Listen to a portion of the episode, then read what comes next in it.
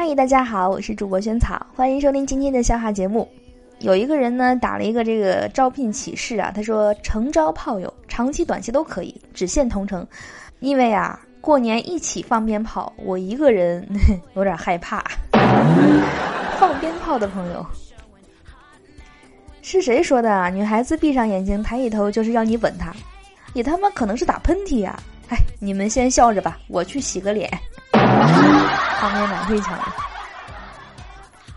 每一件衣服呢，都是设计师精心设计、耗费心血生产出来的。我把它们买回来，收藏到衣柜里。你怎么就能说这是盲目消费呢？有道理。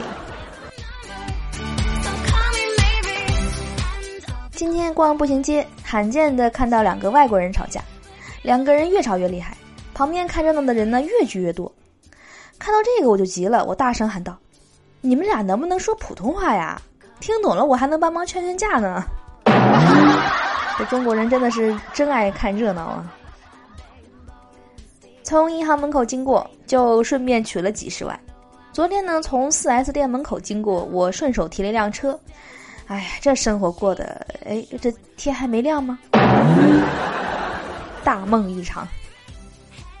哎，老板，这件衣服多少钱？啊，给你最低价，一百七十九，拿走。三十块卖不卖？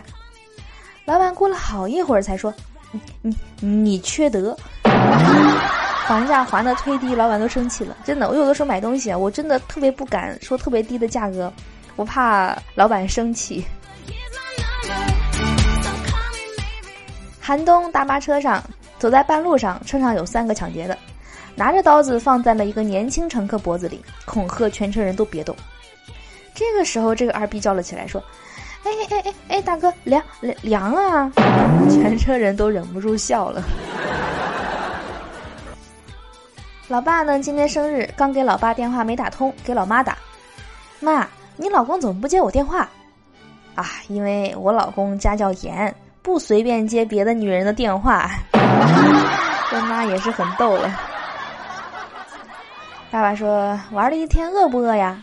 女儿说：“有点。”爸爸说：“你妈很快就回来做饭了。”所以做饭的还是妈妈，就等着妈妈呢。跟妹子讲我玩过蹦极，妹子一副很崇拜的样子。其实呢，真实的情况呢是，我哭着喊着不敢跳，我亲爹亲手把我推下去，还喊道：“钱都交了，不跳多浪费呀！” 是亲爹。好的，我是主播萱草。以上呢是今天所有的笑话节目了，希望你会喜欢。最后呢，邀请你关注我们节目的微信公众账号，搜索“物理轩轩”四个字。关注后呢，能够第一时间听到节目的最新内容，还能看到文字版的笑话。好的，那我们今天的节目就到这里啦，我们明天见，拜拜。